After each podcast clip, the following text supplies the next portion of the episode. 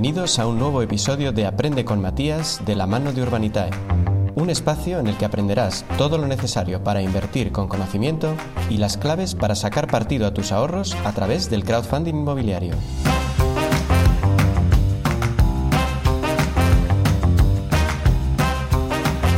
Hola, veo que te ha entrado el gusanillo con esto de la inversión y te lo estás pensando. Claro, ¿a quién no le vienen bien unos euros extras a final de mes? Alguien inteligente dijo, sé que el dinero no da la felicidad, pero me gustaría comprobarlo personalmente. Pues nada, vamos a comprobarlo.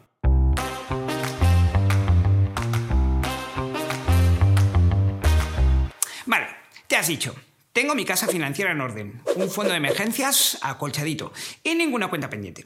Por otro lado, no tengo planeado ningún gasto grande a corto o a medio plazo.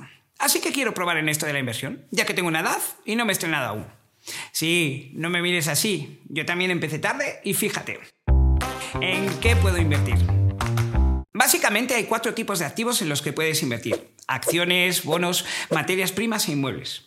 Los dos primeros suelen englobarse en los llamados activos convencionales y los últimos se suelen considerar alternativos.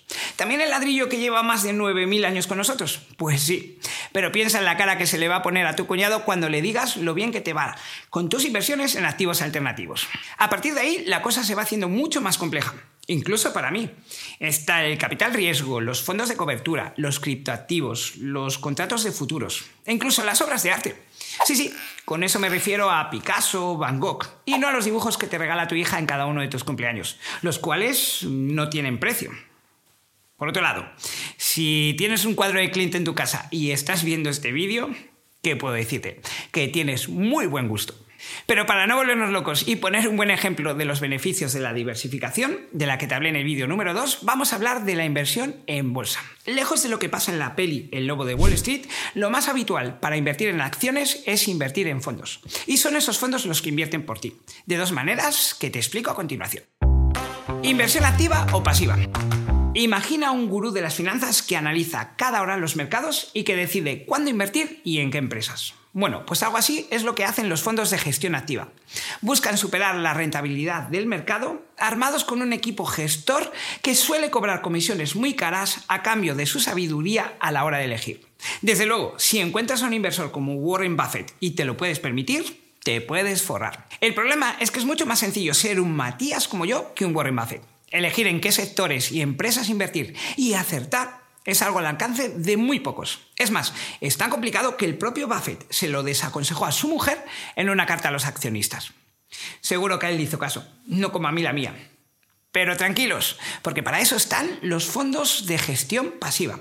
Conscientes de que el mercado siempre gana a largo plazo, no tratan de superarlo, sino que solo lo replican. En lugar de elegir esta compañía o aquella, invierten en todo un índice y cobrando una comisión mínima. Si recuerdas lo que te conté sobre el interés compuesto en el segundo vídeo, una diferencia en la comisión, por pequeña que sea, supone un ahorro exponencial al cabo del tiempo.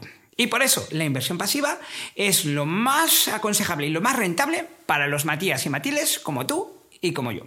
Sí, lo sé. ¿Y qué es un índice? Te estás preguntando. El invento de un periodista financiero llamado Charles Dow. A finales del 19 a Dow se le ocurrió anotar el precio de las acciones de algunas de las compañías más importantes y publicar cómo evolucionaba la media de su valor.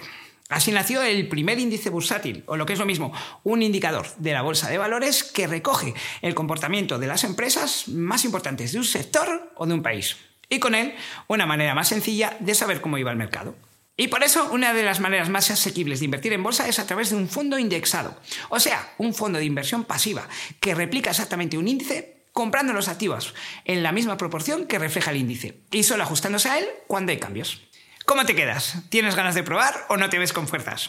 También puedes echar un vistazo a lo que hace Urbanitae, que combina los dos enfoques. Por un lado, un comité de expertos analiza minuciosamente los proyectos inmobiliarios que financian. Por otro, solo tú decides si te convencen y solo tú decides en cuáles quieres invertir. Algo que puedes hacer desde el sofá de tu casa, sin miedo a represalias.